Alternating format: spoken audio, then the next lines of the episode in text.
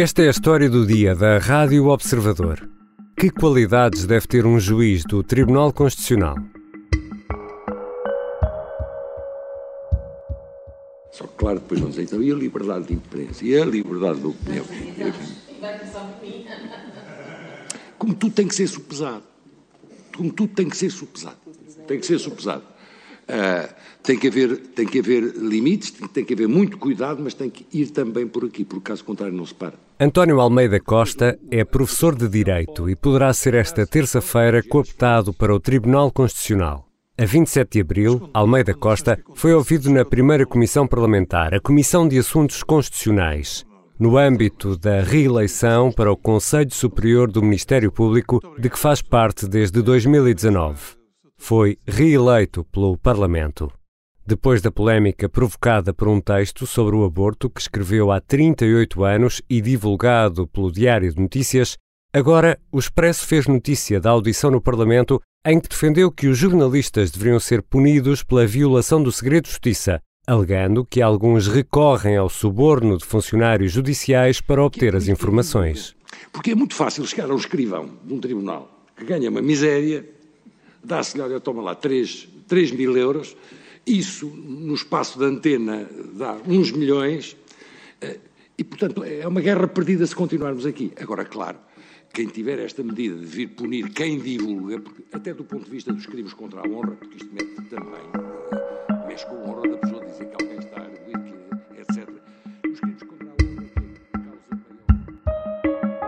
A escolha de Almeida Costa como candidato ao lugar de juiz para o Tribunal Constitucional veio alimentar uma polémica antiga sobre a forma como são escolhidos os juízes que ocupam o Palácio Raton em Lisboa. Afinal, quem pode ser juiz do Tribunal Constitucional e como é escolhido? E essas escolhas têm por base uma capacidade de análise jurídica ou são escolhas políticas? E que poder efetivo têm estes juízes? Hoje vou conversar com o redator principal do Observador, Luís Rosa, que há muito acompanha os temas da justiça. Bem-vindo, Luís. Olá, Ricardo. Começamos com uma declaração de interesses. Ambos gostamos muito destes temas, mas nenhum de nós é jurista. Correto. Vamos começar então por uma espécie de exame de direito constitucional, Dr. Luís Rosa, como são escolhidos os juízes do Tribunal Constitucional? Bem, o plenário do Tribunal Constitucional é constituído por 13 juízes conselheiros. 10 são eleitos pela Assembleia da República e 3 são cooptados pelos próprios juízes conselheiros do Tribunal Constitucional. Portanto, todos têm um mandato único de 9 anos, o que não é renovável. Uhum. Os 10 eleitos pela Assembleia da República candidatam-se através do Parlamento, mas só são considerados eleitos quando são aprovados por uma maioria qualificada de dois terços do Parlamento. Os três cooptados também necessitam de uma maioria qualificada do seu colégio eleitoral, que é o chamado hum. colégio de cooptação. Uma nota sobre o perfil dos juízes conselheiros, apesar de terem um estatuto de juiz conselheiro e do próprio Tribunal Constitucional fazer parte do Poder Judicial, nem todos os conselheiros do Tribunal Constitucional são, são juízes de carreira. Uhum. Dos 13 juízes, pelo menos seis têm de ser escolhidos entre juízes dos demais tribunais e os restantes entre juristas. Nomeadamente, juristas geralmente são juristas com carreira na academia, sendo que uhum. as duas academias preponderantes são Coimbra Lisboa. Essa questão da, da cooptação, como é que surge? E já agora eh, é suposto o Tribunal Constitucional refletir correntes políticas nessa cooptação ou não? Bem, é uma questão de acidente histórico. Temos de recuar a 1982. Vamos fazer hum. aqui um pequeno flashback. 1982 é o ano em que surge a primeira revisão constitucional do Portugal Democrático. A, a Constituição de 1976 foi alterada pela primeira vez. E é aqui que surge o Tribunal Constitucional. Antes existia um órgão que tinha funções, o Tribunal Constitucional que se chamava Conselho da Revolução, e esse órgão é extinto em 1982 e é substituído pelo Tribunal Constitucional. Ora, 1982 é muito marcado pela uma, por uma guerra aberta, e a revisão constitucional era um exemplo claro disso, uma guerra aberta entre o Partido Socialista de Mário Soares, unido ao PST de Pinto Balsemão, que na altura estava no governo, uhum. uh, quer dizer, essa guerra de Sá Carneiro, era uma guerra do PST e do PS com Ramalhianos, com o Presidente da República. Ora, nessa revisão constitucional, uh, antes tinha resistido à extinção do Conselho de Revolução, e o PS e o PSD não quiseram dar ao Presidente da República um poder concreto para nomear juízes para o Tribunal Constitucional. Então optaram pela cooptação. Hum. Ou seja, 10 juízes do Tribunal Constitucional são eleitos pelo Parlamento e são esses 10 juízes que vão escolher outros três. Mas uh, pegando nessa, nessa explicação, ficou aqui uma, um ponto por, uh, por esclarecer, que é a questão das correntes políticas. E leva-me a perguntar, e pegando na imagem da justiça e da balança, aquela senhora que está vendada, quanto pesa o prato das qualificações jurídicas e quanto pesa o prato das convicções políticas? Eu diria que se calhar são os dois de igual forma. Isto porquê? Logo em 82, quando surge o Tribunal Constitucional, criou-se uma espécie de norma, uh, nomeadamente acordada entre o PS e o PST, que apesar dos juízes conselheiros não serem eleitos pelos cidadãos, portanto não dependem da, da legitimidade do voto popular, sempre foi claro para o PS e o PST que o Tribunal Constitucional deveria refletir as principais tendências político-culturais da sociedade portuguesa. Ou seja, deveria haver um equilíbrio entre aqueles 10 que são eleitos e que se acrescentam os três cooptados, entre a esquerda e a direita nas suas diversas formas. Portanto, quando me perguntas quanto pesam, quanto pesam as qualificações jurídicas ou as políticas, se alguma pesa mais do que a outra, eu diria que as duas andam de braço dado. Por isso mesmo é que se diz que o Tribunal Constitucional é um tribunal político. Mas por tudo isso que, que estás a, a, explicar e perante esta polémica que se levanta agora com a escolha de Almeida Costa, que ouvimos no início deste episódio, que foi escolhido ou terá sido escolhido pela ala direita do Tribunal Constitucional, aquilo que estás a explicar, Luís Rosa, é que tanto há escolhidos à direita como escolhidos à esquerda. Exato. E as regras da cooptação são claras, e é importante dizer que têm funcionado até o momento. Ou seja, vou dar aqui um exemplo pelo lado da esquerda. Uhum. Quando saem os juízes da ala esquerda, é esta ala que tem de consensualizar um nome e indicá-lo à ala direita, que seguirá o nome encontrado. O contrário, obviamente, também já aconteceu. Até agora é assim que as coisas têm processado. Portanto, como vemos, é um tribunal que é suposto ser plural e refletir as características da sociedade portuguesa, as principais visões que estão na, na sociedade portuguesa. Não por exemplo, na questão dos juízes conservadores, é natural e ao longo dos anos tem sido assim, de forma perfeitamente assumida, que existem juízes que são católicos, são assumidamente católicos, logo têm algumas, professam algumas ideias, têm, defendem algumas ideias que são ou iguais à Igreja Católica ou muito próximas da Igreja Católica em questões fraturantes. Já, já vamos falar do aborto, também do segredo de justiça, mas eh, primeiro queria tentar aqui perceber melhor uma coisa.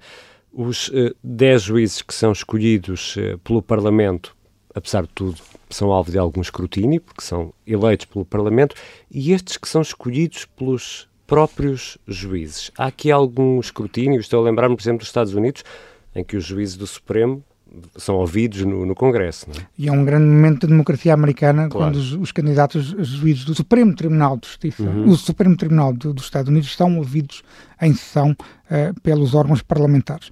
Em Portugal, desde há alguns anos que os candidatos pela Assembleia da República, que são escolhidos pela Assembleia da República, também são sujeitos a uma audição pública hum. na primeira comissão, como outros uh, órgãos, nomeadamente outros cargos, nomeadamente o Provedor de Justiça, o Presidente do Conselho Económico e Social e os vogais que são eleitos pela Assembleia para o Conselho Superior da Magistratura, para o Conselho Superior do Ministério Público. Os juízes cooptados, não. Hum. A cooptação, o processo de cooptação, sempre foi secreto e sempre foi confidencial. É essa a natureza do processo de cooptação. Sempre foi assim desde 1982. E é importante dizer que há aqui duas fases. Uma fase, que repito, as duas são secretas e confidenciais. A primeira fase é a fase chamada fase de indigitação quando algum juiz, no caso, vamos dar o exemplo concreto do momento atual, o juiz Pedro Machete sabia-se que ia sair, Sim. o seu mandato acabou em setembro, e portanto a ala de direito do Tribunal Constitucional tentou encontrar um nome até a essa altura. Tendo em conta aquele acordo de cavalheiros, chamemos Tendo em conta assim. aquele acordo de cavalheiros. Geralmente, os, esses processos não, não, são, não são concluídos propriamente no primeiro dia a seguir ao, à, claro. à, extinção, à cessação do mandato. Demoram sempre algum, algum tempo. O mandato acabou em setembro, estamos em maio de 2022, uhum. portanto já passou algum tempo. Portanto, é essa fase de consensualização. Sabe-se agora que isso, como é normal, também demorou o seu tempo. E depois há a fase de eleição, que ocorrerá esta terça-feira. Não era suposto nós sabermos disto, mas sabemos. Mas sabemos, é? Agora, atenção, na questão da cooptação, também só os 10 juízes eleitos pela, pela Assembleia da República é que podem votar. É isso o colégio eleitoral. Os outros juízes cooptados, encontra neste campo, por exemplo, o atual Presidente do Tribunal Constitucional, João Pedro Calpers, que não pode votar. Os juízes cooptados não podem votar. Só os 10 eleitos pela, pela Assembleia da República é que podem votar. O que é que aconteceu agora de disruptivo e completamente inovador? Aconteceu que passamos a saber o que é que, o que, é que se passou. o processo deixou, perdeu a confidencialidade e o secretismo que lhe está inerente. Ou seja, soube-se, por exemplo, que há três juízes da ala esquerda que se opõem à nomeação da Almeida Costa.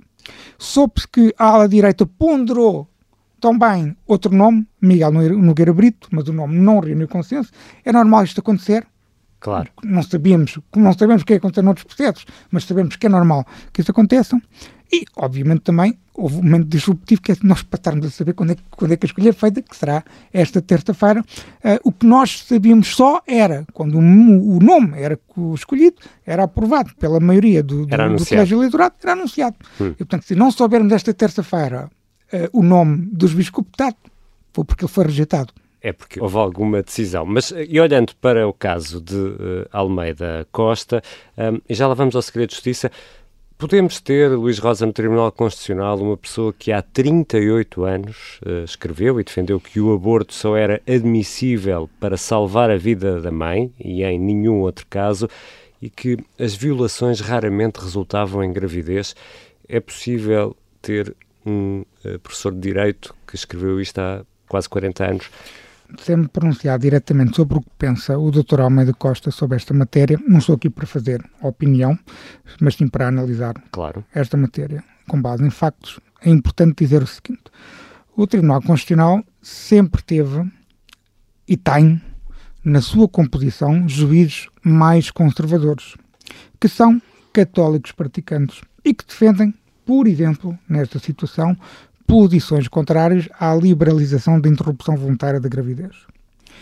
Agora, é importante dizer também que esta posição tem 38 anos. É verdade que o, Almeida Costa já foi confrontado com esta posição e não quis, uh, não quis dizer de forma clara se mudou, mudou de opinião. Exato. Foi propositadamente ambíguo, parece-me a mim. Mas é importante também dizer que há juristas, muito pelo facto de serem católicos praticantes, há juristas que defendem que uh, não defendem uma posição exatamente igual àquela que está na lei. Uh, portanto, esta posição, esta posição mais conservadora, podemos até aplicar de ultraconservadora, é uma posição que existe na, na, na, comunidade jurídica portuguesa, não é um caso único. E, e existiu, e já existiu, e existe no Tribunal Constitucional. E quanto à polémica do segredo de justiça e dos jornalistas eh, da audição do final eh, do mês passado na, na, no Parlamento, e aqui, Luís, antes de, de, entrarmos nesta questão, se calhar convinha explicarmos que há aqui uh, duas escolas uh, sobre aquilo que é a violação do segredo de justiça e quem é que está obrigado ao segredo de justiça. Queres aqui dar mais uma é muito, aula muito, sobre o segredo de justiça? Muito rapidamente. A lei do segredo de justiça já teve várias evoluções. Em primeiro lugar, o segredo de justiça é hoje em dia, por exemplo, uma exceção, antes era a regra. Uhum. São poucos os processos que têm segredo de justiça, mas também podemos dizer que os grandes processos mediáticos, quase todos eles têm segredo de justiça. Vou dar um exemplo de um que não tem por decisão do juiz de instrução criminal. O processo EDP não tem segredo de justiça e por isso os jornalistas escrevem eh, de uma forma muito regular sobre aquele processo, como eu, por e exemplo. quem é que está obrigado ao segredo de justiça? A lei atual pune quem detém o segredo, e o divulga a alguém. Há uma parte da comunidade jurídica que também entende que o, a lei atual pune igualmente quem o divulga, nomeadamente os jornalistas. Eu só queria dizer um, fac, um, um, dizer um facto, eh, que não é um comentário, não é uma opinião sobre o que o Dr. Almeida Costa disse no Parlamento sobre a questão do, do segredo de nomeadamente aquela frase de que os jornalistas eh, corromperiam, que é isso na prática ele diz, um oficial de justiça. Não há nenhuma evidência factual e devidamente comprovada nem um indício claro e sólido de que jornalistas tenham corrompido ou tentado corromper oficiais de justiça ou qualquer outra profissão judicial. Não há um processo que eu tenha conhecimento. E ouvimos esse, essa declaração no arranque deste episódio, isto porque o professor Almeida Costa tem uma solução para as violações do segredo de justiça. E que já há exemplos lá fora, só que eu duvido que haja, vão-me perdoar, coragem política para o fazer. Que é punir quem divulga. Ou seja, a liberdade de imprensa e o segredo das fontes aqui não se sobrepõem à necessidade de manter o segredo. É esta a opinião de Almeida Costa, Luís? Sim, eh, o do Fernando Negrão, que era quem estava a liderar a primeira comissão naquele momento da audição de Almeida Costa, recordou uh, uh, ao, ao professor de Direito que existe uma jurisprudência do Tribunal Europeu dos Direitos do Homem sobre esta matéria. E é verdade que Portugal já foi condenado cerca de 30 vezes por violar a liberdade de expressão e a liberdade de imprensa. São dois direitos que estão interligados. Não existe liberdade de expressão sem liberdade de imprensa e não existe liberdade de imprensa sem liberdade de expressão. E a jurisprudência do Tribunal Europeu dos Direitos do Homem é clara. A liberdade de imprensa não é um poder absoluto, mas é um superpoder que se sobrepõe ao segredo de justiça e também ao direito ao bom nome e à honra quando se verificam os seguintes pressupostos. A notícia tem interesse público e a notícia é verdadeira. Isto é a linguagem de taberna. Sim. Isto não é próprio de um candidato a juiz. E Marcos Mendes, no espaço documentário aos domingos na SIC, foi até muito duro na, na, análise que faz sobre Almeida Costa. Sei que tem grande qualidade jurídica, mas não chega a ter grande qualidade jurídica para ser juiz do Tribunal Constitucional. É preciso também ter bom senso, é preciso ter equilíbrio, é preciso ter moderação. E manifestamente este juiz não tem bom senso equilíbrio e moderação pela forma como abordou já vários assuntos, designadamente este da liberdade de imprensa, do segredo de justiça e da ação do jornalista. Não é aceitável. E aqui chegados, Luís Rosa, que poder efetivo têm os juízes do Tribunal Constitucional na forma como se legisla?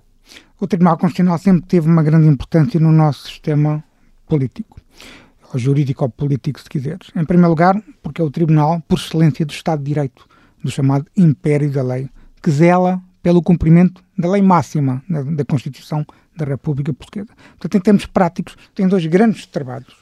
Fiscaliza o poder legislativo, ou seja, o governo e a Assembleia da República, na forma como usam o poder legislativo que lhes é conferido pela Constituição da República e, portanto, verificam se as leis produzidas pelo, pelo poder legislativo estão de acordo com a Constituição. Por outro lado, o segundo grande trabalho é fiscalizar a pedido a forma como os tribunais aplicam a lei.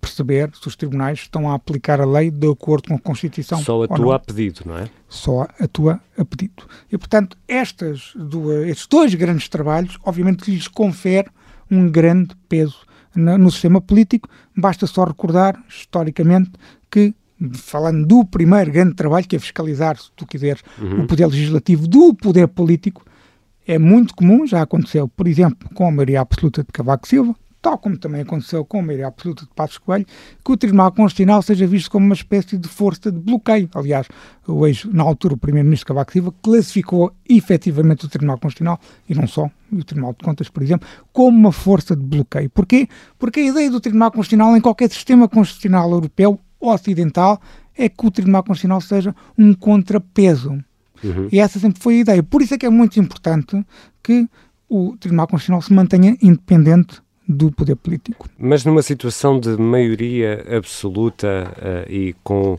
essa ligação à política, poderá haver aqui uh, uma deriva para um certo desequilíbrio uh, no Tribunal Constitucional? Isso já, já aconteceu ou não?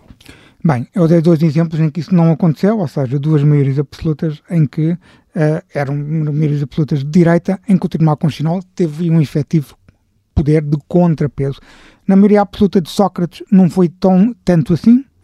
Uh, Receia-se que, uh, e é esse um receio que existe até no próprio interi interior do Tribunal, ou seja, dentro do plenário do Tribunal Constitucional, que esta polémica, que ao fim e ao cabo e na prática eu não diria que representa o fim do sistema de cooptação, mas não representa o fim, andará lá perto, porque já há propostas até do partido da maioria de rever este sistema.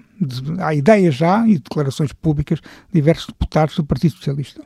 Portanto, há um receio de que exista uma tentação da maioria do Partido Socialista de pôr em causa o equilíbrio do Tribunal Constitucional. Repito, isto não é um facto, é um receio, é um, existe essa, essa, pode haver essa tentação, uh, é um risco, é um facto, e portanto é muito importante que a comunicação social se mantenha atenta e que, obviamente, a oposição também se mantenha atenta, porque o papel da oposição num sistema político de uma democracia representativa é muito importante. O PSD tem agora um novo líder, portanto, vamos entrar numa nova fase da relação da oposição com, com a maioria e, portanto, temos que estar todos muito atentos, porque esse equilíbrio do Tribunal Constitucional não pode acontecer.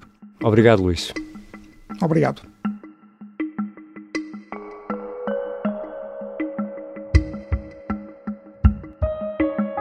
Luís Rosa é jornalista, é redator principal do Observador e há muito que acompanha assuntos ligados à justiça.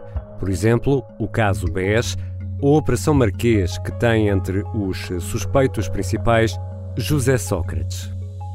Esta foi a história do dia. A sonoplastia e a música do genérico são do João Ribeiro. Eu sou o Ricardo Conceição. Até amanhã.